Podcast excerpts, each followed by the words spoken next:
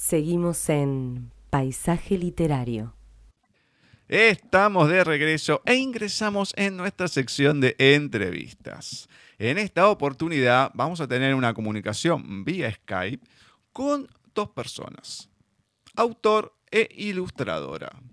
Antonio Perales, que ha publicado nuevamente con Ediciones Russer, en este caso Arráncame el alma, un libro que es difícil de definir. No es un poemario, porque también tiene prosa. Se va mezclando la historia de Antonio con las poesías y también las ilustraciones de Betina Hernández, que en el libro anterior, la próxima novela, ya podíamos disfrutar un poco de esas ilustraciones. Pero ahora no solamente las podemos ver, podemos deleitarnos con uno y con el otro, sino que también acá vamos a poder hablar y charlar con los dos. Vamos a conocer a Betina, un poquito de su historia y cómo se fue conformando. Arráncame el alma. Vamos a darle la bienvenida y comenzar esta charla. Muy buenas tardes, noches, Betina y Antonio. ¿Cómo va todo por ahí? Pues aquí mucho calor. Eh, bueno, hoy ha aplacado un poquito la temperatura, pero eh, calor insoportable, calor de 40 grados. Uf, bueno. Hola Antonio, hola Betina, bienvenidos. Bien, bien, la, verdad que un poco de envidia que tengan tanto calor. Acá estamos al revés me dais envidia a vosotros, a mí me gusta el fresquito. A mí, me, a mí yo es que soy una persona muy de vestir, Betina lo sabe, entonces yo sin chaqueta no soy nadie. Yo sin chaqueta soy un ah. minduti, porque no soy un hombre de gimnasio, soy un hombre de chaqueta. Y entonces sin chaqueta no soy nadie. Me encanta. Bueno, Betina, ¿cómo, ¿cómo, estás? Que no la escuchamos todavía. Sí. Bueno, pues aquí aquí, bueno, no repitiéndome, pero a mí el calor no me, no me hace tanto daño. Soy caribeña, al fin y al cabo soy mitad un poquito española y un poquito de origen cubano. Bueno, pues aquí estamos a ver si echamos para adelante esto y, y llenamos ese tedio, esos días que no pasan nada. A nosotros siempre nos pasa algo. Y si no nos pasa por la mente, nos pasa por el papel. Ya ves. Bueno, eso es importantísimo. Obviamente, obviamente. Bueno, vamos a empezar con Betina, ya que Antonio lo conocemos del año pasado, después vamos a repasar algunas cosas, pero contanos, contanos, te voy a hacer la pregunta que le hacemos todos los que pasan por primera vez en el programa, así que como estás por primera vez acá, te la vamos a hacer. ¿Qué me podés contar de Betina Hernández en la voz de Betina Hernández? Bueno, pues no soy nada espectacular en ningún sentido, pero sí suficiente para mí misma. Mira, yo nací en Cuba, es un poco, te voy a resumir un poco lo que pone el prólogo del libro. Vine muy chiquita aquí a España, eh, me crié aquí, estudié aquí, me eh, casé, me divorcié y ahora mismo pues estoy trabajando como intérprete paralelamente eh, hago mis eh, espacios de arte, soy pintora y escultora paralelamente a mi, a mi otro trabajo. Y, conocí a Antonio, pues vivimos en el mismo barrio, bueno, fue una manera, de una manera muy simpática. Estábamos en un centro comercial, yo perdí el monedero, se me cayó porque nada más que llevaba el monedero en una carterita pequeña él lo encontró y como no tenía documentación y no había nada dentro, él pensó, bueno, cuando pase por, cuando vea a alguien pasando por la caja eh, con cara de agobio, pues sé que esa va a ser la propietaria del monedero y así efectivamente fue.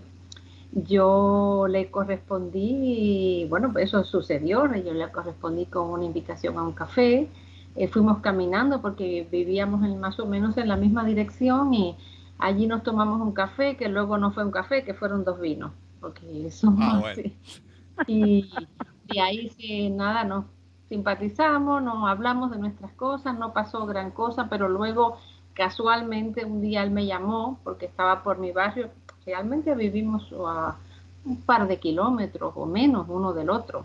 Y volvimos a quedar en un barcito aquí cerca de casa. Empezamos a hablar, ya yo le conté las cosas que eh, yo hacía. Él me dijo que, que parecía mentira, que qué mal me vestía yo. Ah, me dijo, Ay, con, lo, con, lo, guapa que es, con lo bien que luce, qué mal gusto tiene. Yo decía, pero bueno, ¿y este tipo de dónde salió? Bueno, eso es a nivel anecdótico. Eso, todo eso es cierto, ¿eh? Eh, después eh, vino el tema del confinamiento, aquí no se podía salir, yo, mi empresa me mandó a trabajar a casa y ya te digo, aquí no se podía salir a la calle. Entonces, él me propuso hacer unas ilustraciones para el libro anterior en base a unos dibujos que yo le había mostrado. Eh, yo soy una voyeur en el sentido, bueno, a mí me encanta dibujar cuando nadie, me, nadie se da cuenta de que estoy dibujando y sobre todo en los lugares públicos, en eh, donde mejor se dibuja es en un partido de fútbol, en un bar, en un partido de fútbol, que todo el mundo está pendiente del televisor, o en una consulta médica o en una parada de un bus, por ejemplo. Ahí la gente no se mueve, entonces me gusta captar ese instante. Y a él le gustó mucho lo que yo hacía y me propuso eh, hacer algunas ilustraciones para el libro anterior que él hizo que yo al principio no estaba muy decidida, pero luego accedí porque ya te digo que no, no había aquí, no había nada que hacer. Eh, eso le gustó, le fue bien, tuvo gran acogida el libro y seguidamente ya me propuso esto, este trabajo de ahora. Y me puse a trabajar, fueron poco a poco, ¿eh? porque yo tampoco dispongo de mucho tiempo libre. Yo voy a un taller de escultura, a otro de pintura, yo tengo varios proyectos paralelos y, y en los huecos que iba saliendo, él me metía presión, también es verdad. Pero bueno, pues fue saliendo lo que salió y, y ahí estamos. Eso es lo que te puedo qué hablar. Lindo, Betina. Lindo. Yo digo, qué lindo eh, esa vida de poder plasmar, ¿no es cierto?, en un papel lo que ves, porque no debe ser fácil. ¿Y enseñas pintura o dibujo o no? No, yo no enseño, yo no soy buena, no me gusta la enseñanza. Yo eh, lo creo para, eh, o para mí o para la gente que le gusta mi trabajo. He tenido varias exposiciones. Actualmente tengo aquí un proyecto entre manos ya un poco más concretos a largo bueno, entre medio y largo plazo, ya veremos a ver. Y eh, sí, es muy lindo porque a mí me, me da mucha, mucha vida, me llena mucho. Siempre fue así, desde la primera vez que me regalaron una caja de lápices de colores cuando tenía siete años, esta de la marca Alpine, que aquí son baratos, pero había una, una caja de colores Alpine cuando yo tenía siete años, aquello era el un arco iris, ¿sabes? Yo no sabía qué hacer con eso, estaba loca. Y la verdad es que esa afición siempre se perpetuó, a veces eh, con más intensidad, a veces con menos, pero no porque yo no fuera intensa, sino porque la vida mía eh, está llena de responsabilidades y llena de actividad. Yo soy una persona eh, muy trabajadora y también como hija de migrante que, que soy, y, y también eh, muy inquieta. Me gusta mucho viajar, pero me metí en la escultura hace como cuatro años. No era mi especialidad, pero fue también algo casual y me enamoré de la escultura porque son disciplinas paralelas que van siempre de la mano. Y la verdad es que todo lo que puedo dedicarle a eso, aparte de los viajes que también me encanta viajar, pues ahí le echo el tiempo, pues es una satisfacción para mí. Me da mucha, mucha ilusión, me llena mucho, me alimenta mucho, la verdad que sí. Qué lindo. Y además de, de haber dibujado para el libro de Antonio, ¿lo has hecho para otros autores? No, eh, como ilustradora de libros solamente para Antonio no estaba en mi mente. Yo he pintado, yo soy, sobre todo hago, he hecho retratos y he hecho retratos, hago un poco de todo, pero a mí lo que más me gusta es el retrato, el retrato psicológico Y ahí pues sí he tenido eh, personas que me han, eh, que le gusta mi trabajo y que me han pedido, em, me han pedido obras. Eh, yo no vivo del arte porque es bastante difícil. Yo necesito ahí mi renta fija para dar para darme seguridad y después en, mi, en el resto pues yo no soy bohemia, ¿eh? ya te lo digo. Mi cabeza está bastante bien cuadriculada. y, claro, no, no, no. Entonces, eh, y en escultura pues también he hecho algunas cositas también y he vendido algunas cosas. Tampoco no me, la verdad es que no me he volcado, no me he puesto para eso. ¿eh? Ahora igual a partir de más adelante pues me focalice más para el tema de de rentabilizar mi carrera artística. Mm, podría haberme ido mejor, aunque no me ha ido mal, pero la verdad es que no me he promocionado, las cosas como son, así que bastante bien estoy. Con que a la gente que me conoce le gusta lo que hago, me piden cosas y además yo no me vendo nada. no Eso es importantísimo. Sí, sí, sí es que yo creo que del arte hoy por hoy debe ser muy difícil solo vivir de o de la escritura o de la pintura o de la escultura, ¿no? Eh, no se puede con eso solo. Sí, sí, es verdad, es verdad. Salvo los grandes que ya tienen un, lugar o bien porque eh, han sido rompedores. Eh, yo soy una, no me gusta ni llamarme artista, fíjate. Yo soy una artesana eh, que no, eso me queda grande, me parece, me comparo ahí con lo... No, yo soy una persona que le gusta lo manual. A mí me gusta trabajar con las manos, me gusta acariciar eh, la terracota, el barro. Yo haría muchísimas cosas. Lo que pasa es que ya te digo que el día solo para mí solo tiene 24 horas. Yo quisiera que tuviera 60 porque me faltan horas. Eh, y me gusta crear, me gusta crear, sí. Y y ya te digo que... y recién decías que llegan los que los que tienen un nombre. A veces eh, no son tan buenos tampoco, ¿eh? según mi humilde opinión, en tanto en escritores como escultores, sino por los contactos que tienen y llegan a un lugar simplemente por eso. No siempre creo que son los mejores. No, efectivamente, en tu opinión humilde, que no, de humilde nada, es que es lo más cierto que hay.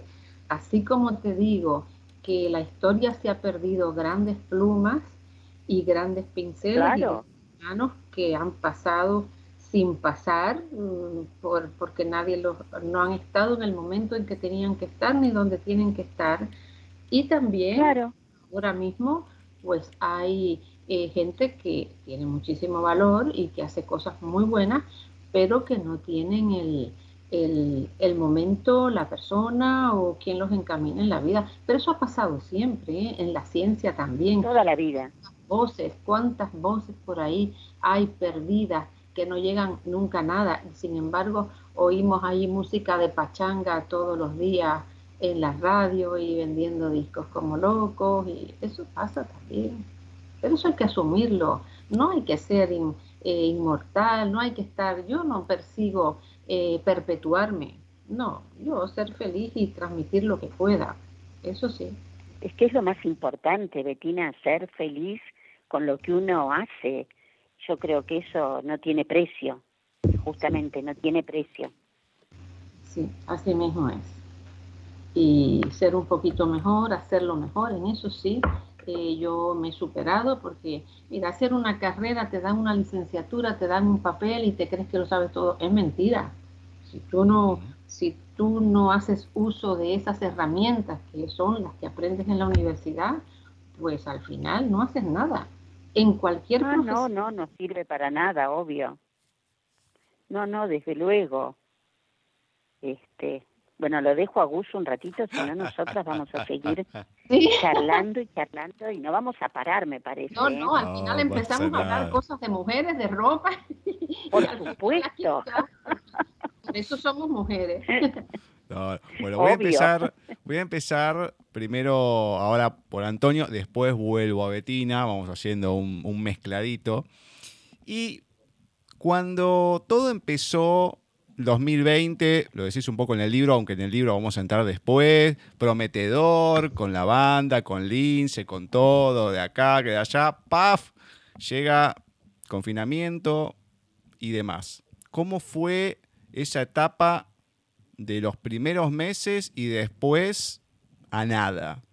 ¿Cómo se pasó en esos momentos y un poquito más, Antonio? Pues mira, yo te voy a contar. Yo era de esas personas que me aterrizaba, me aterrorizaba eh, bajar a la calle a simplemente a comprar, a, comprar eh, víveres y a las farmacias iba a lo justo.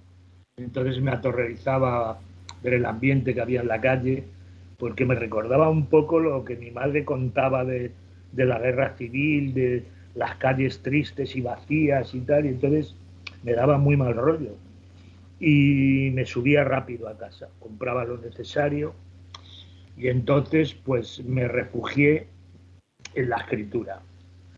Eh, yo tenía ya escritos unos cuantos poemas que, bueno, pues quise eh, digamos, aderezarlos, meterlos en una costelera, pues con, cosas que me habían ocurrido, con relatos, eh, viajes con lince, etcétera, etcétera.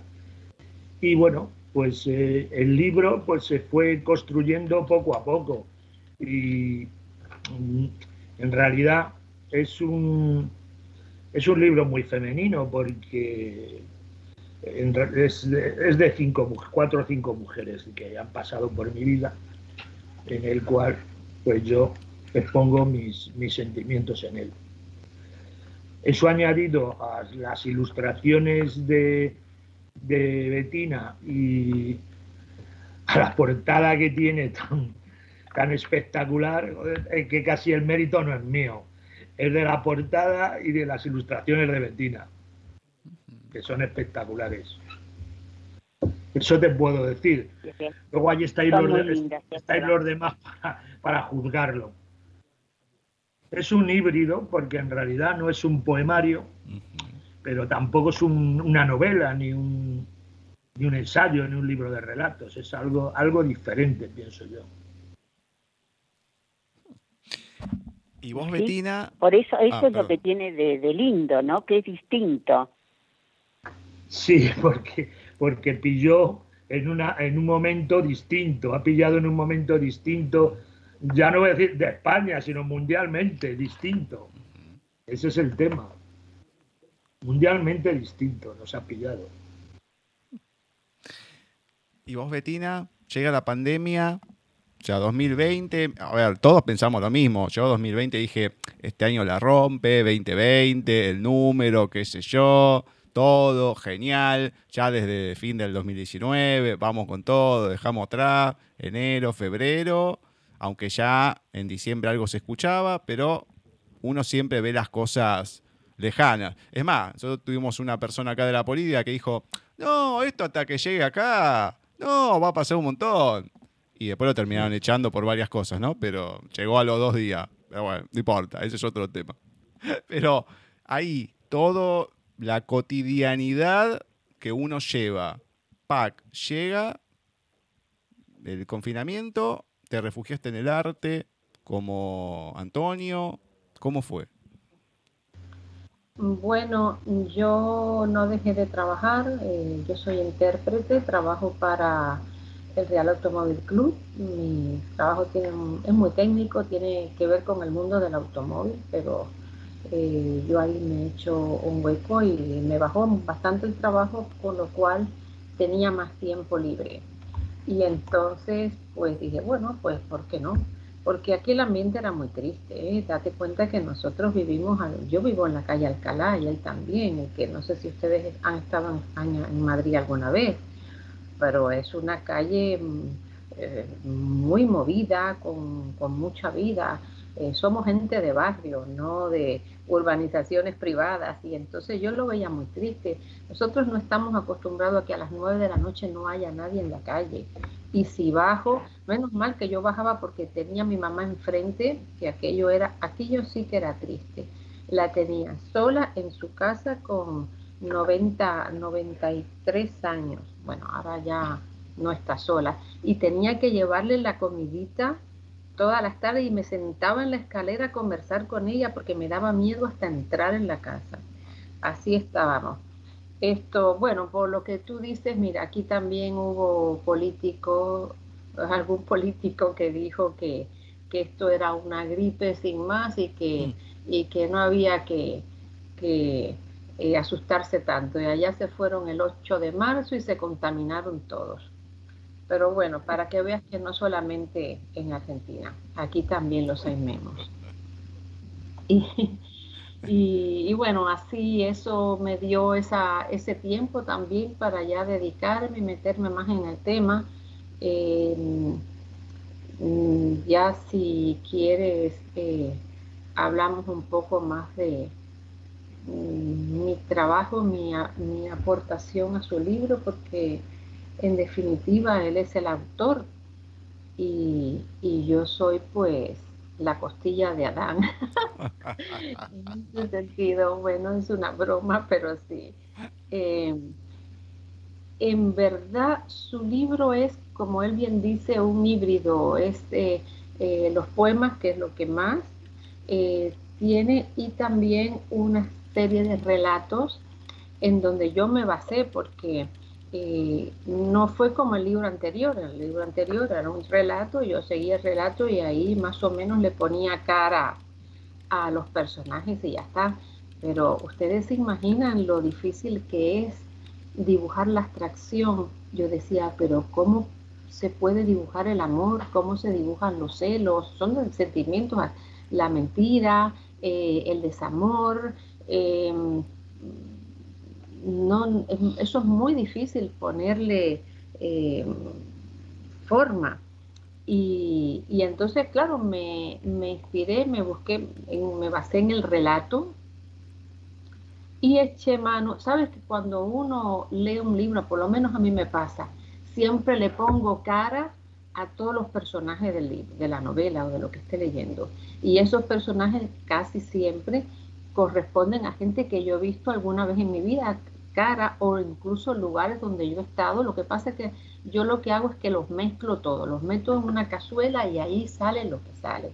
Y eso es lo que hice.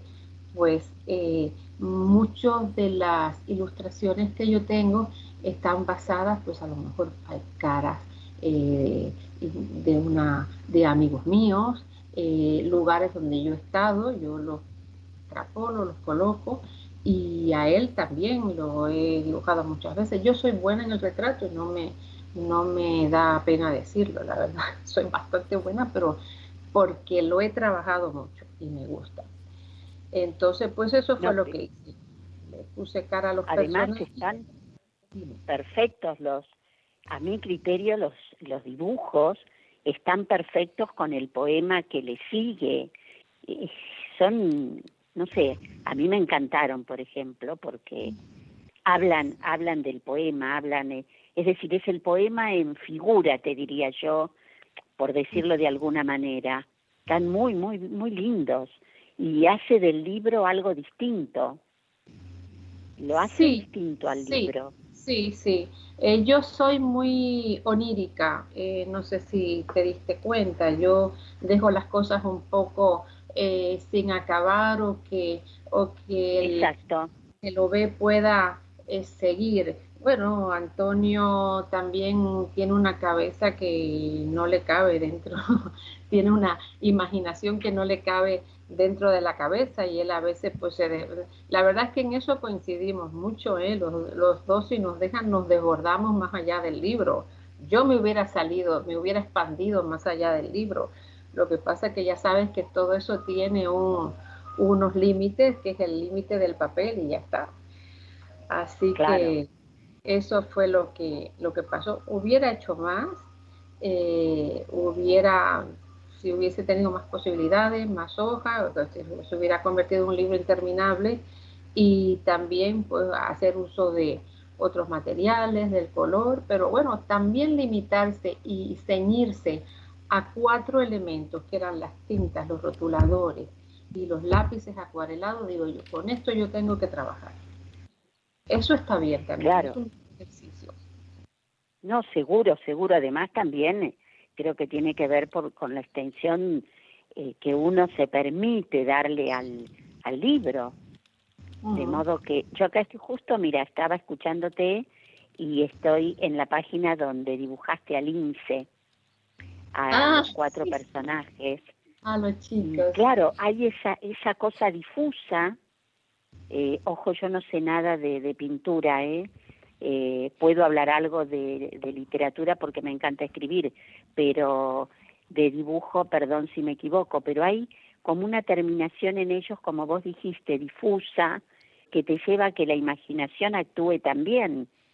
Sí, sí, sí. Eh, es eh, simplemente es que yo no puedo eh, plasmar la música, porque te vuelvo a decir, son sentimientos abstractos. Yo conozco a los muchachos Claro. de vista y sé que uno eh, tiene unas melenas ahí rubias, Mm.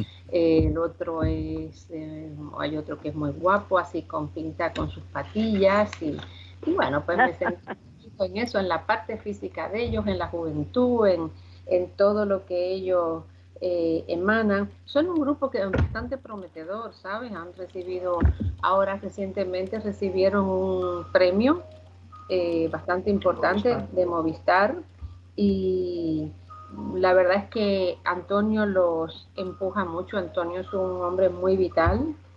Eh, como es su libro, su libro no es dramático, aunque lo parezca en algunos momentos. Eh, pero no, es- para nada. eh, bueno, pues porque hay algunas historias.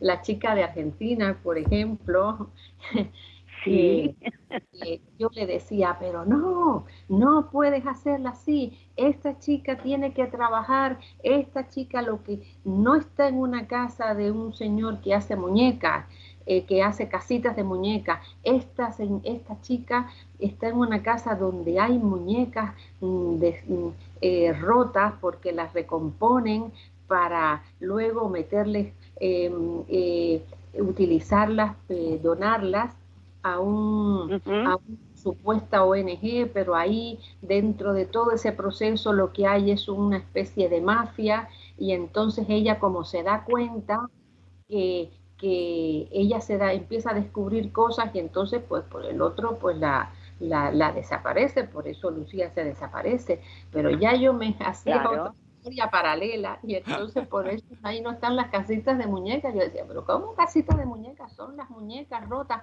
porque ella es la principal muñeca rota. Ella, que es una Acá mujer, está, claro, es acá una están mujer, las caritas de las muñecas. claro, pero esa es la propia Increíble. Lucía que, que, que no tiene por qué estar encerrada. Ella, la verdadera Claro. muñeca rota es Lucía. Y entonces, bueno, pues Sí. ahí, a mí ahí si me dejan, si me sueltan, mm, no, no, no, no, no me agarran nunca, ¿eh? porque yo sí que le doy vuelta y le pongo más y le pongo más y me hago. Y yo Mira, creo que cada personaje pide una historia, un- es una historia, una novela aparte. Vas a terminar escribiendo también, Betina, te Ay, digo, no, ¿eh? no, ya no, me voy a volver loca. Tú sabes que yo una vez, eh, yo también escribí un, una vez que me rompí un, me rompí el peroné saliendo de mi taller de, de pintura, pues estuve como tres meses y como en mi casa, yo tengo una casa, yo vivo en un dúplex que tengo una escalera para subir a los dormitorios, yo me tuve que un poco confinar en casa de una amiga mía y estaba que no, no sabía qué hacer. Y, y me puse a escribir, porque no tenía mucho que hacer, tenía un- un- una computadora y me puse a escribir, me puse a hacer las tareas de, yo en aquella época estudiaba alemán, me puse a hacer las tareas que me mandaba el profesor y me hacía pues resúmenes de mis viajes, pero ya como eh, siempre dejaba el capítulo para que él me lo corrigiera, se lo mandaba y lo dejaba como abierto. Pero ya era como algo que yo empezaba a inventar, y le empezaba a meter más personajes y luego la protagonista no era yo, porque no era yo, aunque a lo mejor sí era un poco, Claro. pero era una serie de personajes de gente que yo había conocido y de, de- de experiencias de viajes ex- exóticos que yo había hecho y llegué a los 13 capítulos y por ahí tengo un tocho tremendo de medio relato Qué bueno. ya anda perdido. Yo creo que la gente que, que pintamos y que hacemos escultura y que mm, no le damos un poco a todo, ¿sabes? Lo que pasa es que, bueno, ahí se quedó como un ejercicio que no estuvo mal, porque lo que sí me di cuenta es que eso engancha muchísimo. Como me ponga ya, pide más y vas escribiendo, entonces ya veo que los personajes como te piden, no es que tú quieras hacer un relato, es que ya los propios personajes no, cobran vida, cobran vida los personajes, es cierto. vive, eh, llega un momento, a mí eso me pasó, y te digo, ay Dios, me voy a volver loca que entre tanta cosa. Y lo que pasa que, bueno, estuvo bien la experiencia y me gusta. Y de hecho, mira, yo hago muchos cuadernos de viaje. Cada vez que viajo a algún lugar, pues siempre me llevo mi libretica de un tamaño normal y llevo siempre pues acuarela, rotulador. Sobre todo la acuarela me gusta mucho para viajar. Y los lápices acuarelados porque es una son muy versátiles, no manchan, se lavan con agua. Y siempre que hago alguna ilustración o algún paisaje o algún eh, plasmo algún momento siempre pongo cositas. Y no solamente esto fue en tal lugar en fecha, no, no, no, pongo más, pongo más. Y y sí que a veces escribo lo mío, ¿eh? Poquito, pero... Y, como me dejen, sigo. ah, bueno, vamos a...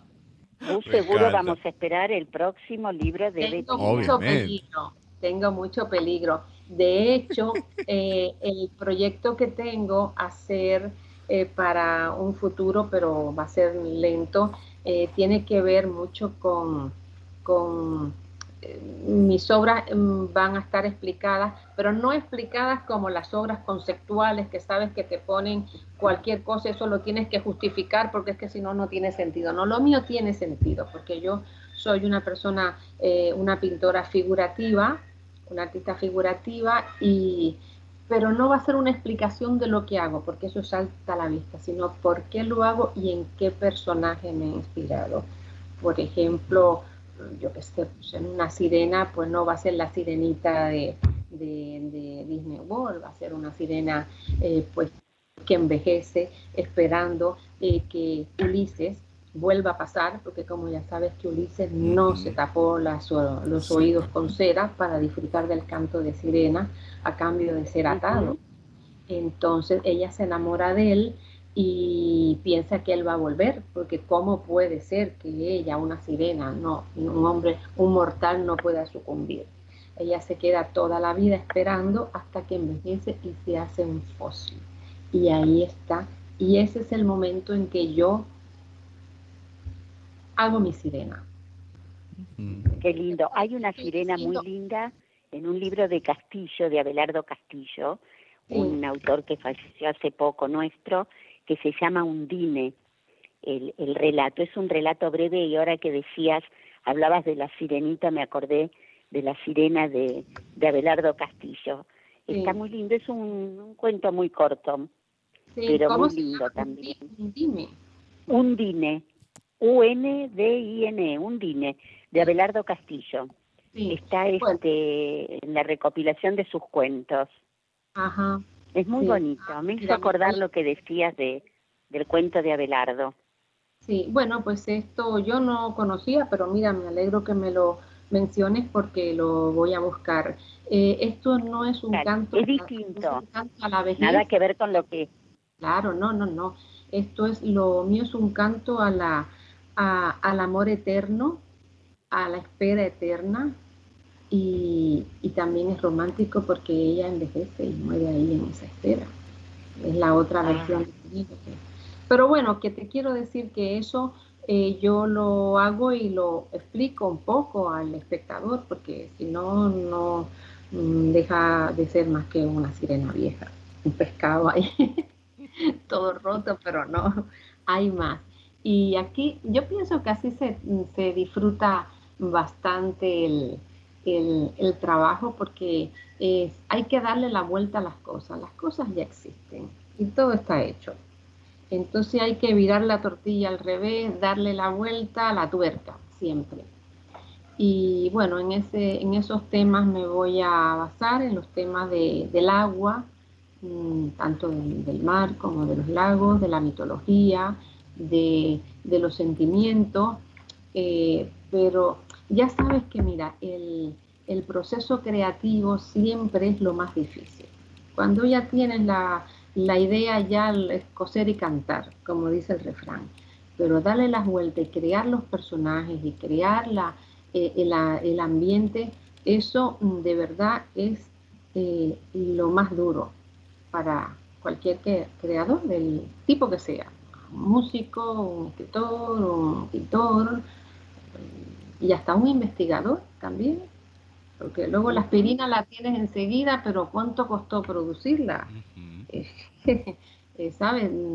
Hubo que pensar mucho, aunque sea para llegar a las cosas más sencillas. Es así. Pero bueno, es un trabajo que a mí no me, no me da estrés. Al contrario, es un reto. Y a mí me gustan los retos. Me encanta. Bueno, vamos a ir con Antonio ahora y voy a ibanar lo anterior con lo nuevo. Porque en esta nueva historia, en este nuevo libro que se ha lanzado, Arrancame el alma, empezás con Beatriz, después se va transformando. Entonces, comentanos lo que fue la próxima novela, el libro anterior, cómo se va fusionando con Arráncame el alma y ya después empezamos a comentar algunas cositas de este nuevo libro?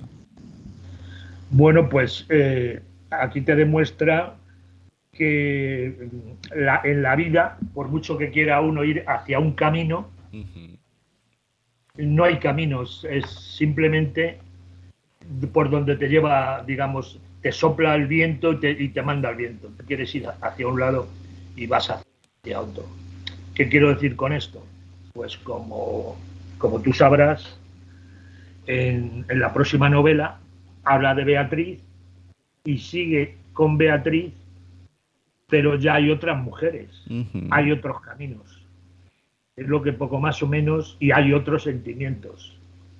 Sentimientos incluso antiguos que vienen al presente.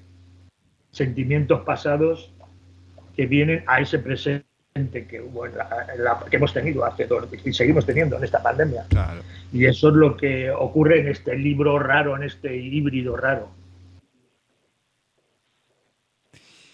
Voy a un fragmento que creo que define, no digo que define la obra, pero que si bien lo estás escribiendo en tercera persona, porque les cuento a la gente, dice Antonio tal cosa, Antonio hizo tal cosa, Antonio fue a tal lado, bueno, cosas así, ¿no? En general lo comento. Pero claro, y después las poesías están escritas, obviamente por Antonio, es como que va entre la primera y la tercera persona. Pero comentas, Antonio no finiquitaba nada, su cerebro tenía cientos de parcelas, por no decir miles, en las que a cada persona que conocía en el transcurso de su vida tenía su lugar que él adaptaba a su felicidad intrínseca. Entonces, esto te define totalmente. De todo el libro, esta parte es así porque eh, tiene que ver con una historia, no importa, con uno de las con una de esas mujeres que nombraste que aparecen en este libro, esas cuatro o cinco que hay, y escribís esto por, una situación puntual. Entonces, claro, es como que no, largas nada. Eh, cada persona es un mundo, como es una frase ya muy antigua, pero eh, en mi mundo te puedo decir que en mi mundo no existe el no quiero saber nada más de ti. ¿Me explico? Sí. Eh, tú entras en mi vida y vas a estar hasta que yo me muera en mi vida. Para bien o para mal. Si es para bien, de puta madre, como decimos aquí. Y a veces es para mal, pero eso me ocurre a mí. Es así. Es así.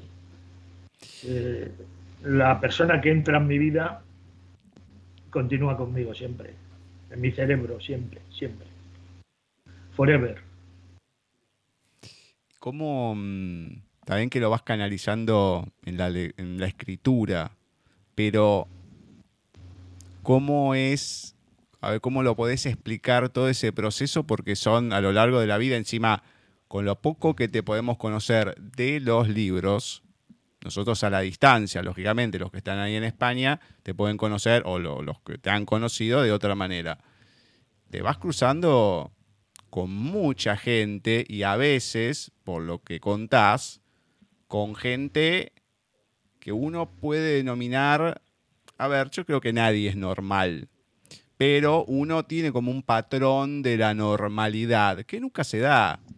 Entonces te vas encontrando con cada personaje con, que tiene sus características, sus problemas, sus, sus claros y sus oscuros.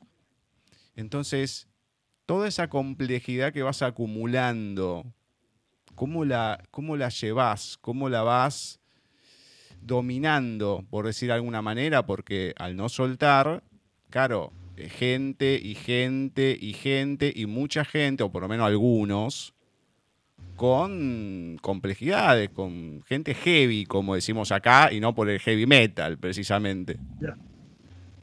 Pues mira, trato de dominarlo mm, de la siguiente manera. Trato de que eh, yo utilizar a esas personas, en el buen sentido de la palabra, que no al revés, que esas personas me utilicen a mí. Con lo cual, pues mira, eh, al ser escritor, pues es, digamos, una herramienta que tengo. Como ser humano también, no solo como escritor, ¿sabes? Y así, así camino por la vida. No sé si estoy en un inmenso error o, o simplemente es una filosofía mía muy sui generis.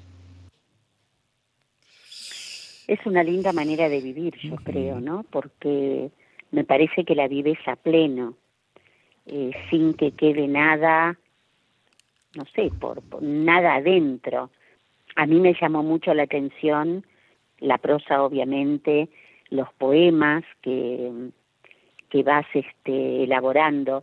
Mi pregunta es esta antes de decirte eh, cuáles son los, siempre lo hago, los poemas que, que más me llegaron.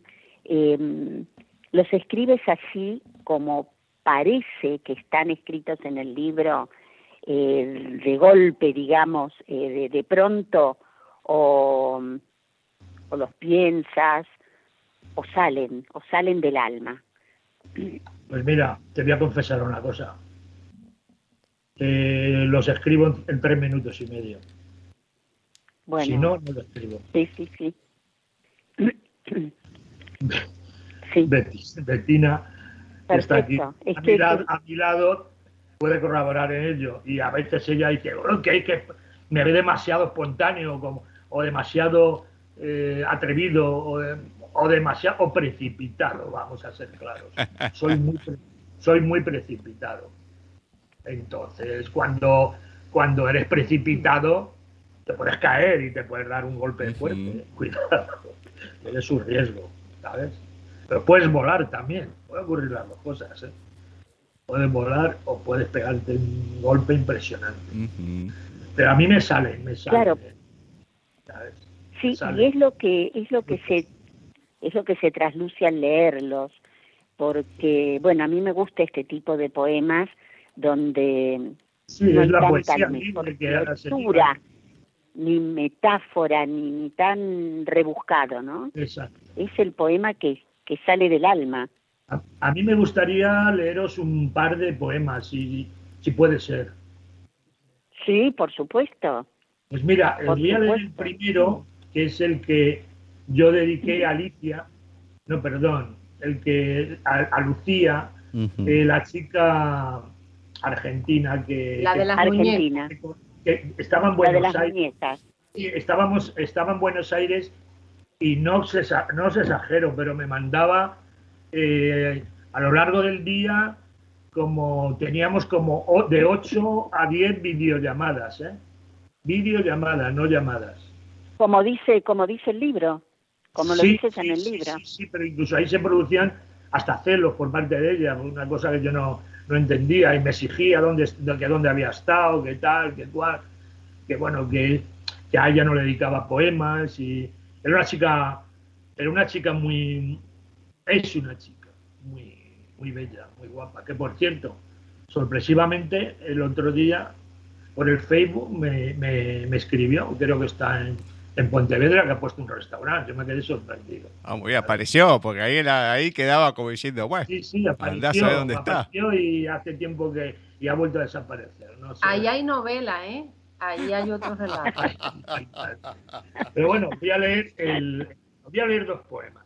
Os voy a leer este que Bueno. le dediqué a ella, que se llama Cercanos Sentimientos, y luego el que lleva el título del libro de Arráncame el alma, ¿vale? Ajá, arráncame el alma. Pues este, cercanos sentimientos. Comprenderme es quererme y dudar es desearme. En todo lo que me atañe, en tu vida y la mía, solo quedarán resquicios de poemas confinados, de imágenes y sonrisas. Tal vez el destino nos junte en Estambul o en Malpica. Allí voy a ser más claro. Aparte de los halagos, voy a comerte enterita. Ígnea concupiscencia, deseo desenfrenado. No habrá clavo por clavo en la pasión turca o gallega. Tus ojos de cien centellas a mi cuerpo darán calma. No habrá estancia figurada. Todo será tan real que parecerá mentira. Yo repetiré tu nombre y tú gemirás el mío en un brutal desafío de tan singular presencia, tu cuerpo pegado al mío, todo amor, todo presencia. Pues este es el poema Muy que bonito. Es Claro. un caballo desbocado. sí, sí, sí, sí, sí. Y fíjate que, es que- sí, sí, Totalmente. que nota como, como tú dices que no, él, bueno, este está un poquito más ordenado parece, pero él, eh, sus poemas son tan espontáneos que él no tiene en cuenta la, la métrica tradicional. quiero aprender. Y eso, y eso lo hace. No, pero está perfecto. No, eso hace que su, su y aparte, aparte que son personajes reales, algunos yo los he conocido, ¿eh? Así que doy fe de ello. Es un libro en ese no. sentido muy fresco. Tiene mucha frescura. No, Ahora voy a leer el de Arráncame el alma, que os cuento. Eh, ya os ha contado Betina de que el INCE ha ganado el premio eh, Movistar Song, que es un concurso que, que hace la firma Movistar, que se presentaron 500 grupos, ¿eh? y entre los 500 grupos ellos salieron elegidos. Ah, muy bien. Eso, Qué bueno. eso es impresionante. Entonces, en Arráncame el alma, mm, ellos han hecho, le han puesto música a este poema, que parece dificilísimo, pero yo cuando lo he visto la maqueta me ha impresionado, y ya lo iréis en su día. Y lo van a grabar con, con el sello Movistar, que Movistar va a hacer un sello discográfico. Y han puesto música a esto que os voy a leer ahora. No es agonía, es deseo. Quiero empezar a quererme, lo deseo. Quiero transformar amor que se convierta en acero, tan frío como el hielo, volátil como el alcohol. Te pido, atrévete, es la hora, arráncame de una vez este alma que me estorba. Arráncame de una vez mi alma vilipendiada. Me basta con mis impulsos, con mi actitud más osada. Quédate con mis poemas, no te voy a cobrar nada. Poemas llenos de fe, con esperas prolongadas. Temblorosa hoja de lila baja del cuello a tu espalda. Son trozos que aún quedan de mi maltratada alma. Arráncame lo que queda de la música de un sueño que tu famélico cuerpo como una diosa bailaba. Bésame sin tus amnesias, mírame bien a la cara. Sin anestesiarme nada, no hace falta bisturí de experta cirujana. Emplea tus uñas largas, emite un suave suspiro y de una puta vez arráncame ya el alma. Eso es. Y no solo eso, sino que lo acompaña el dibujo. Bueno, ahí tengo que decir una cosa que además cuando me, me entrevistaron el día de la presentación del libro, yo dije, pero es que yo no sé de- cómo puedo dibujar el alma, esto es imposible. Ajá. Le digo, ¿sabes qué te digo? La que aquí yo no sé si tú te, arran- tú te arrancaste, te arrancaron el alma, pero yo sí que sé que yo sí que me arranqué la piel para poder entender y plasmar todo eso. Y precisamente hay un dibujo que son unas manos con unas uñas muy largas, Sí. que son las mías. está, acá está, lo precisamente. estoy viendo. Están arañando como una... Están arañando. bueno, las manos son las mías, lo único que me puso uñas largas porque yo como hago mucha escultura, pues me las corto mucho porque si no es que sería imposible, ¿sabes? Pero son las mías. Así que él se arrancó el alma y yo me arranqué el dibujo. Sí, la verdad que, em, bueno, ahí trabajamos y lo disfrutamos mucho. Eh. Eh, los personajes son reales ¿eh? y viven en cualquier lugar y, y, pues son de este siglo, de esta década. la mente de Antonio la verdad es que no corresponde a la edad.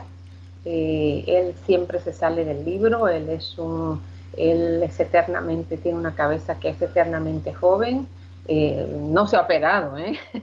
pero sí eh, su mente, su forma de, vivir la vida, eh, su forma de vestir también es muy peculiar, es muy, es muy personal, no, no es exagerada ni es kitsch, pero es muy de él, enseguida se, se nota y, y, tiene un inmenso deseo de juventud. También yo creo que por eso él, él ha sido tan positivo para el grupo de rock lo que estábamos hablando antes, ¿sabes? Que a uno pueda verse ser bueno, regular o, o, menos bueno, pero si tienes la persona al lado que te dé ese empujoncito y en estos tiempos que vivimos tan difíciles para el arte, yo creo que para el arte los tiempos siempre han sido difíciles, la verdad. Porque mira, decimos, hablamos de Vermeer y Vermeer en su época no era considerado un buen pintor, entonces... Claro, a muchos les ha pasado muchísimo. Entonces, pues eh, yo creo que también en el triunfo de, en los éxitos que de Lince, pues está ahí eh, la mano oscura de Antonio, ¿eh? por lo que, por lo que se lo, por lo implicado que está. Eso es la juventud que él tiene en su cabeza, las ganas de hacer cosas y la vitalidad. Esa es la verdadera juventud, no es el tema de las arrugas ni del pelo teñido. seguro. seguro. Hay, poemas muy bonitos, eh, bueno, todos, pero a mí me gustaron mucho Crecer, Ojos, Palabras, eh, el que tengo acá delante mío, Mirada de Niño Triste, que viene después también. Es curioso, lo estaba viendo ahora, Mirada de Niño Triste, ah. sí. No me sí, sí, estoy con él acá. Ese es muy bonito. Sí. Muy bonito el dibujo y el poema, obviamente. El niño triste que habla del color de color de ojos de panza de burro, ¿verdad? ¿Quieres, que, Ah, esos son los ojos de Antonio, ¿eh? mirando a través de un papel. ¿Quieres que lo lea? Dale. Sí, por favor. Quédate con mis ojos, mis ojos de color panza de burro. mis ojos que te miran con orgullo, mis ojos que sin ti ven las tinieblas. Quédate con mis ojos, para que observes la triste mirada de este niño que fui mientras estabas en el vientre de tu madre acurrucada. Naciste y viviste la gran novela de tu vida. Nos conocimos. Yo te estaba esperando en el año 2020. Era el mes de diciembre, muy próximo para Nochebuena. Ya está. Es muy bonito. Sí, es muy, bonito. Palabras también me gustó mucho. Bueno, Ju ya sabe que siempre que hay poemas donde se habla de la palabra, a mí me, me, me encantan. Crecer, ojos. Sí, hay, hay, hay muchos dedicados a diferentes mujeres y, hay algunos incluso con un poco de rabia, te diría yo, ¿sabes? La rabia es buena, es bueno tener una catarsis y, eh, con los poemas y enfocarlo, esa catarsis en, un poema. Es una, es una forma de, yo pienso, de, desahogarse. Y sí, el poema sale del alma, surge del alma, de modo que está perfecto. Te voy a leer uno que se llama Sueño Prestado, que viene de esa rabia, ¿sabes? Esta noche he vuelto a soñar contigo. Era un sueño de pareja y yo te poseía. Poseía, qué palabra, denostada y envilecida. Estaba sentada ahorcajada sobre mí, como tanto te gustaba en el borde de la cama, en una cama que no era mía. En realidad, nada era mío. Yo te preguntaba por tu gozo y disfrute, pero no me respondías, porque en realidad no eras mía. Nada era mío, excepto la voluntad de hacerte feliz. Yo me sentía feliz, movía y giraba el cuerpo hasta encontrar tu alma con mi boca. Mi boca también era tuya, humedeciendo tu alma. Hoy he querido volver a soñar contigo, pero mis sueños no me llevaba a esa habitación donde en esa, cama, esa cama, ahorcajadas, hacíamos el amor. En un sueño nuevo, me abriste una puerta blanca. Solo me dejaste entrar hasta el umbral. Tenías tus bellos ojos azules, más cristalinos que nunca. No estaba sola. Se oían al fondo voces de invitados. Me dijiste que no volviese a soñarte, que ese sueño no era mío. Todos los sueños estaban a tu nombre. Era un sueño prestado. Nada era mío. Nada, nada, nada es tuyo, es que... Bueno, pero es que es un... No tenemos Es un poema, es, un poema hecho desde, desde un poquito desde la rabia, un poco, de la frustración, llamémosle. Es un poema de amor de, de, una persona frustrada, está clarísimo. Exacto. Y con una rabia dentro. Ahora, y por eso te digo, cada uno va, va, en una línea. No, no todos van hacia, hacia una mujer ni, ni, con una línea definida. Cada uno sigue una línea, que no tiene que ver el uno con el otro. Es que es, en eso es en lo que estoy más orgulloso, te lo puedo asegurar. Que no es un libro plano, de, poemas planos. Cada uno tiene una trayectoria. Hablando de puntos de inflexión y no... A ver, en la, historia y en la vida, porque vuelvo con el tema de Beatriz, es como que hasta una parte de Beatriz, Beatriz, Beatriz, Beatriz, pero pasa un momento y ahí te das cuenta que te está haciendo mal o que en realidad querés ser feliz, estar bien de otra manera. Entonces ese quiebre que se da en ese momento, ¿cómo lo Pero la mejor forma, perdona que te corte, pero la mejor forma de encontrarse bien es soltar toda la pus que se tiene en la herida. Obviamente, no hay ninguna duda de eso. Pero, a ver, hasta ese momento, hasta un momento determinado, a todos nos ha pasado en algún momento. No nos damos cuenta hasta que algo nos hace clic en la cabeza. Entonces, ese momento que te hace clic en la cabeza, ¿cómo lo sentiste? Bueno, eh, siempre se siente porque hay otra persona que entra en tu vida. Eso es así, vamos a ser claros.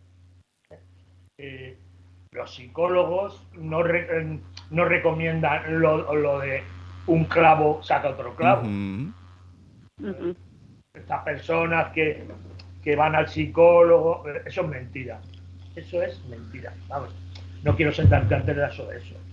Pero hasta en lo más tremendo de la vida, eh, un clavo te ayuda a sacar otro clavo.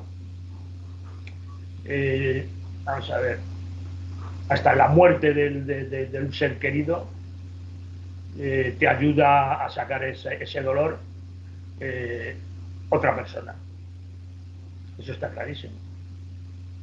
No quiero poner eh, comparaciones odiosas, pero tú tienes un perrito, que yo tengo un perro que, que, vivió 17 años, que le tuvimos que sacrificar al final porque estaba muy malito y, era, era muy, una crueldad tenerle así. Y bueno, pues me pasé unos días muy malos, pero joder, digamos que lo sustituyó otro perrito que, que yo adopté. Eso es así. Y en el amor también pasa, ¿eh? No nos engañemos. En el amor también pasa. y ya un poquito para, para sacarle un poquito sentido de humor a las cosas. Me imagino la tengo- cara que te debe estar poniendo Betina en este momento. Yo tenía un Mercedes 190 que me duró muchos años, que llegó un punto que me dijo el mecánico, "Mi- mira Antonio, que es que no te merece la pena porque hay un problema de inyección, que esto le va a costar un pastizal, que esto, que lo otro. Yo estaba enamorado de mi coche, lo, vamos, lo cuidaba. La chapa lo tenía que, como, como del primer día que lo, que lo compré. Joder, pues yo me llevé un disgusto, pero al poco tiempo me compré otro y, joder, pues ya se me olvidó el, ciento- el 190. No, no se me olvidó porque te- aquí estoy hablando de él. Pero. Obviamente. vamos a ver, Clavo si saca otro. Ahora, Yo- a vivir mejor. Con, dos clavos a lo mejor. ah, bueno. Pero yo quiero saber, de la mirada de Betina en ese momento, de las comparaciones y lo que estás diciendo y la opinión. Betina, Betina no sé si me cree o, o no sé, porque me mira así un poco como diciendo, ¿qué dice este hombre? Yo sí, yo sí lo creo. Lo que pasa es que, bueno, somos diferentes, nada, no, Pero cada uno. Eso es exa- exactamente, eso es lo bonito. Yo también en parte estoy de acuerdo con él. Yo he tenido, él ha tenido experiencia con perros, yo la he tenido con gatos. Exactamente lo mismo. Un- lo que pasa es que siempre, tanto con el tema del gato que estoy mencionando ahora, como el tema en el amor, del amor, eh, yo soy una persona más de duelo.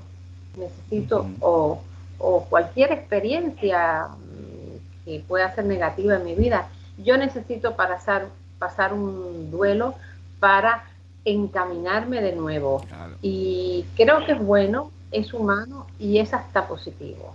La vida no puede ser lineal, la vida siempre tiene que Pero tener ¿quién, te, altibajos. pero ¿quién te dice si en el funeral de tu novio o tu marido no conoces a otro hombre también que puede ser el hombre de tu vida? Sí, pero no va a ser el hombre de mi vida al día siguiente. No, a lo bueno, mejor pero- puede pero- ser a lo a No, te lo digo, te lo digo que al día siguiente, pero... No, no, no, sí, en eso estamos de acuerdo. Pero, yo Pero fichar- Ay, este Antonio es terrible. no se esto es como si tú te das un atracón de comida, pues tienes que hacer la digestión. Ya, pero es que, Betina, No, ¿sabes lo, sabes lo que ocurre, Betina? Que las coordenadas nunca, nunca están ajustadas. Nunca está ajustada que sea el momento adecuado, eh, cuando estás más guapa, cuando te apetece más. Es la, vamos a ver, la vida es un cúmulo de injusticias que dentro de eso, con, todo, con todos los defectos, se, se consiguen hacer cosas. Pero las coordenadas nunca están a nuestro favor totalmente. No, es cierto, pero cada uno tiene una velocidad. Y luego dentro de esa velocidad, pues hay veces que uno eh, frena o acelera o la vida misma nos Ya. acelera. Eso puede pasar, pero eh, mm, dejar, a mí me gusta dejar que las cosas me pasen. Pero Ah, tampoco apretar en el No, acelerador. no, pero si al final, no, no, pero si al final es la- son cosas que te pasan. Claro, si no todo es muy Lo que, importante. lo que pasa que es que yo salgo a la calle para que me pasen cosas. Ah, bueno. y le pasan, ¿eh? Sí, sí, sí, le sí, sí, pasan sí. de verdad que no sé de ello. Es increíble. Bueno, uno de las, de las poesías, ya después esto vamos, vamos cerrando y demás, pero a mí, más allá de las que leíste, porque Arráncame el alma me gustó y demás, la que me gustó fue Guitarras Eléctricas. No solamente la historia, bonita, sí. sino también la Sí, poesía. razón. Es como que enmarca todo, la historia como la poesía.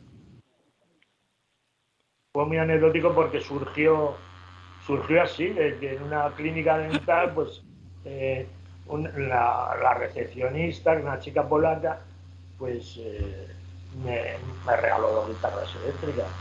Y este país, que es España, que es un país de malpensantes, no solo de bien pensantes, que los hay, pues joder, pues eh, decían, bueno, no es posible, vamos a ver, dos guitarras eléctricas, un- una, una sin estrenar, a ver, esta chica quiere algo contigo, porque si no, no es posible.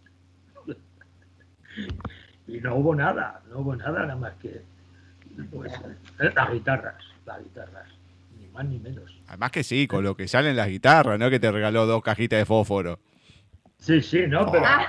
pero- sí, claro, pero la gente no se lo explicaba porque somos un país malpensante. Los españoles somos mal pensados por naturaleza. Ah, en cualquier parte del mundo que te pase Así. eso, te van a decir algo. Cualquier parte toma. del mundo te regalan dos guitarras. Mm, dale, acá hay algo. ¿Eh? Es más, si a vos te cuentan algo parecido. Es que además te diría que es que no era ni siquiera la, porque si dijésemos no, es que era la dueña de la clínica dentaria, joder, pues vale, para tener aquí un cliente, para hacer marketing, pero no era así, no, no, no era así, no era así. Son cosas que me, cosas que me ocurren. Cosas que Está me bien, ocurren. Pero ponele, llega Betina y te dice que le pasó algo parecido, ¿no? Que le regalaron algo así, qué sé yo. Te vas a decir, uy, qué bien. Obviamente, capaz que decís eso, pero decís, mmm, che, acá hay algo Bueno, raro. Sabes que el machismo impera todavía. Yo diría, bueno, ahí ese tío que te regaló la guitarra, algo quiere, le diría yo. A sí, te lo digo sinceramente, ¿eh? Te lo digo sinceramente, porque el, el machismo impera.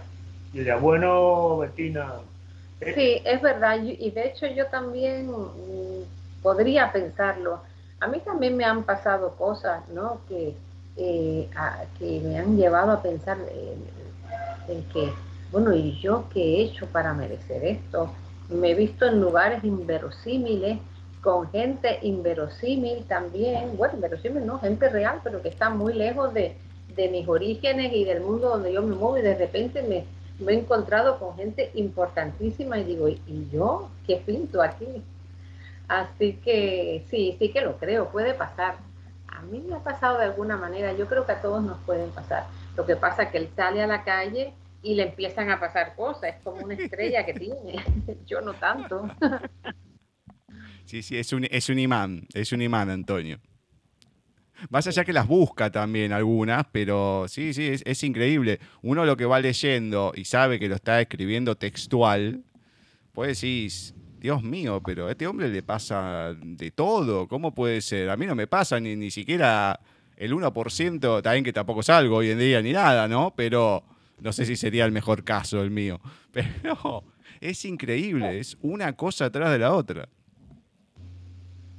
Sí, la verdad, bueno, él tiene un físico, bueno, no, es normal, tiene su pelo ahí, su pelo blanco, pero además viste de forma, eh, esto lo voy a decir porque esto es muy simpático, él se compra la, la, la ropa, en mucha ropa en el rastro, pero no porque sea del rastro, no, no, no, él elige bien. Y entonces luego tiene una modi- modista y las manda a adecuar y entonces se la se las prepara, entonces él es como un old fashion, ¿sabes? Es como un personaje y sí, él es como un romántico de estos, pero que parece salido a veces de, de, de una película y no va estridente, pero va con, con una serie de detalles que Va distinto. llama, llama- sí, Llama va- la atención, claro. atención, llama la atención. Mi hermano un día le dijo, a ti solamente te falta una Harley Davidson, un día. De, época, pero bonitas, ¿eh? To- Toda esta, esta moda que hay ahora vintage, que la vemos y lo que pasa es que lo hacen los diseñadores y, y decimos bien, no, no, pero este no va con los diseñadores y la saca igual. Es una forma muy peculiar, además tiene mucho gusto para adaptar las cosas y a lo que tiene y le queda muy bien. Sí, yo creo que eso también lo hace que llame más la, aten- la atención. Puede ser. Pero es que es una cosa que lo he hecho desde los 15 años. No es una Sí. cosa que me haya venido de repente. He sido así desde los 15 años. Sí, A mi, ma- a mi madre le hacía que me tunease los, los jeans, los vaqueros, y me ponía la parte de abajo, me ponía cuero, me ponía cosas, cosa que los demás chicos no, no, no lo llevaban. no lo hace. Bueno, Antonio, comentanos dónde la gente puede encontrar todos tus libros, porque ya tenés cuatro con Serapio, después los poemarios, estos dos con ediciones Russer. Comentanos de los que se puedan encontrar, dónde la gente puede hacerlo, en términos generales, y dónde te pueden contactar a vos o a la banda o algo. En la Casa del Libro y en muchas plataformas. Y, y luego en Madrid hay muchas librerías que lo tienen físicamente. Muchísimas librerías que lo tienen físicamente. Y bueno, eh, de todas formas, eh, si quieres, eh, yo te aporto eh, mi correo o el, de, o el de Betina y bueno, yo se lo puedo facilitar a la gente. Se puede informar al respecto. Correo lo sabes, ¿no? pedales.pc.gmail.com o a través de, del Facebook de Sonando Guitarra. Eso eh, lo van a encontrar.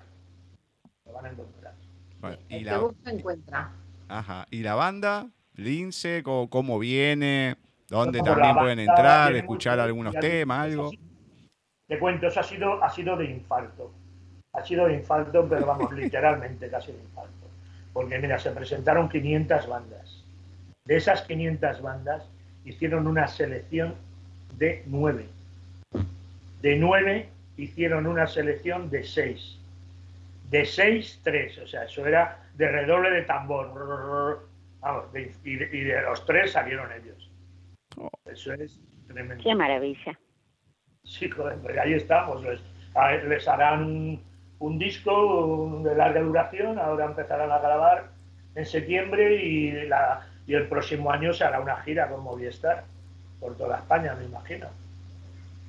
Y bueno, posiblemente en vuestro país, con el sello Movistar, pues salga Lince, segurísimo. Qué bueno, qué lindo. Una de las grandes bandas de rock and roll. Pero claro, Zamora no se hizo en una hora. ¿eh? Yo llevo con ellos desde que tenían 14 años y ahora son chicos de 22.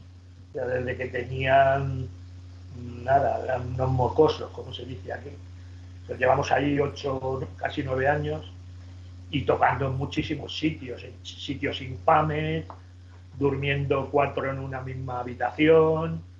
Pero bueno, pues, vamos a ver, todo esto pues ha salido a flote porque son muy jóvenes. O personas más mayores ya se buscan otras comodidades y ah, allí voy a ir yo hasta ahí, pero si no sacamos beneficios, si nos vamos a gastar más en gasolina y bueno y tal, y mira, si hemos comido un bocadillo y tal, y a ellos no les ha importado. Y ahí está, ahí está. El esfuerzo, el, el resultado del esfuerzo está ahí. Todo eso que han hecho. Y vos, Betina, decís, que no te promocionás ni nada, pero algún lugar que te puedan ver, algunas redes sociales, algo. Sí, sí, sí. Bueno, yo tengo Instagram em, y ahí puedes ver algún trabajo de lo que hago. Bueno, verás eso y otras cosas, pero eh, sí, Betina Hernández Morales ahí puedes ver parte de mi trabajo y bueno, parte, yo no soy chica de redes sociales, ¿eh? debería de hacerlo más y lo voy a hacer, sí. Pero bueno, por ahí me pueden encontrar y mis próximos trabajos van a estar ahí también. Eh, solamente en Instagram estás. No, eh, Facebook, es que el Facebook ya está un poco viejuno, pero como están conectados unos con otros, pues la verdad es que sí, es en Instagram. Y bueno, pues el que quiera también, yo tengo mi correo personal, betina con doble T, hm2, arroba hotmail.com. Muy bien, muy bien, me encanta, me encanta. Bueno. Que, eh, me, me, ha gustado mucho esta entrevista, ha sido muy, mm, muy simpática, muy sin guiones muy espontánea. Y yo le dije a Antonio, bueno, pues un día, pues como yo te echo las ilustraciones, pues un día yo voy a hacer mis obras y tú me vas a hacer escribir sobre lo que yo. Obviamente, obviamente, tiene que ser así. Claro, es que las cosas, la tortilla hay que virarla al revés de vez en cuando para que salga bien. Además que aprovechaba la que la banda se va para arriba y todo, mucho más, tenés que aprovechar el momento. Claro, claro todo, todo vendrá poco a poco, sí. Hay, hay, yo tengo eh, con él y también y, por fuera, porque bueno, es que yo eh, hago demasiadas cosas, ¿sabes? Pero eh, sí, todo va a venir poco a poco y espero que estemos conectados. Sabrán de mí, sí. Qué lindo. Bueno, Betina y Antonio, realmente un, un enorme placer compartir este rato con ustedes, agradecerles que nos hayan regalado este tiempo y la obra, y la obra de ustedes que es magnífica. Y sí, vamos a seguir conectados y nada, les mando un beso gigante a cada uno y, mis felicitaciones por lo que están haciendo. Y no paren, por favor, ¿eh? No paren. El hacer ha sido nuestro y lo hemos pasado muy bien que es de lo que se trata. Este mundo que vivimos es para pasarlo bien. Sí, ya lo sí. creo. Ya lo, las cosas malas, pues las que pasan son in- lo, lo inevitable es inevitable, pero el resto tenemos que eh, hacerlo positivo y, y tratar de, de, mm, comunicar, sobre todo de dar mucho amor a nuestro prójimo, muchas sonrisas y muchas alegrías. Eh, yo también les agradezco mucho este momento compartido. Eh, ha sido un placer para nosotros dos. Bueno, de acá también ha sido un enorme placer. La otra vez estuvimos solo con Antonio, la verdad que un acierto ahora con Betina. Hizo una, una, charla, porque más allá que hacemos preguntas, esto se da más en la charla, cómo se va, cómo, cómo se va dando todo. La verdad que muy, muy bueno, muy bueno, me encantó. Y bueno, darle para adelante, los dos, cada uno, más allá del trabajo, el placer, el, el gusto por el arte de cada uno, cada uno en lo suyo. Hay que seguir con eso, como dijo Ceci. Muchas gracias por este hermoso trabajo ahí con Ediciones Ruser de Arráncame el alma. Y bueno, vamos por muchas cosas más. Así que, bueno, los esperamos la próxima. Sí, cómo no, yo también lo espero. Ha sido un placer. Seguro que sí. Bueno, cuídense beso mucho. grande. Abrazo Bueno. grande. Otro para ustedes, hasta siempre y espero que estemos en contacto. Exacto, bro. Va a ser así, va a ser así. Besate. Así ha pasado por nuestra sección de entrevistas en paisaje literario Antonio Perales y Betina Hernández, escritor e ilustradora de Arráncame el alma, editado por Ediciones Ruser. Y una linda entrevista, una linda charla, ¿eh? Me gustó, me gustó. Hermosa, muy agradable. eh, yo lo pasé muy bien realmente, relajado, muy lindo. Sabíamos que Antonio era un personaje, pero Betina se llevó todo en esta entrevista, ¿eh? Se llevó todo lo que habló, la personalidad, la manera de ver la vida, esa mirada ante las situaciones, con lo de Lucía, con otras cosas, con lo de las muñecas. No, no, increíble, increíble. Que me reí Súper en esta entrevista. Muy simpática, muy simpática. Así que hacen una, una buena dupla y se ve, se ve en el libro. Así que bien, bien, bien, bien, bien ahí, bien ahí. Bueno, Ceci, hemos llegado al final de un nuevo programa muy completo desde Manuel Jiménez, al Antonio, las lecturas. Así que programa redondo el de hoy. Ya lo creo. Bueno, nos veremos entonces la semana que viene. Hay que cuidarse y bueno, y seguir adelante. Sigamos, sigamos cuidándonos y nos encontramos el próximo miércoles, si Dios quiere, Gus. Así va a ser, así va a ser. Le agradecemos nuevamente a Manuel Jiménez, como lo mencioné hace un ratito, por la entrevista que tuvimos ahí en el especial del colectivo malagueño de escritores, a Flavia, a Marce, a Vani, que estuvieron en el programa, y lógicamente a todos ustedes que siempre están ahí haciéndonos el aguante, escuchando estas locuras que hacemos. Espero que sean siempre de su agrado, que les guste y que bueno, que un poco lo que hacemos sirva para algo. El próximo miércoles vamos a estar con el segundo especial de Cine desde la distancia, con una película clásica entre las clásicas, El Mago de Oz, la versión de Julie Garland. Ahí vamos a estar con Rosy Legido, hablando un poquito de los doblajes, de la historia, de los por qué, de los por cuándo, de todo lo que pasó, de lo que se originó, de los libros. Esta, esta película sí está basada en libros, así que vamos a poder hablar un poquito más. Luego, ya saben, el programa oficial de paisaje, otra entrevista más, bueno, muchas, muchas, muchas cosas que se vienen. Entonces, sin más, nos encontraremos el próximo miércoles cuando, cuando nos volvamos a encontrar en otro programa de paisaje literario.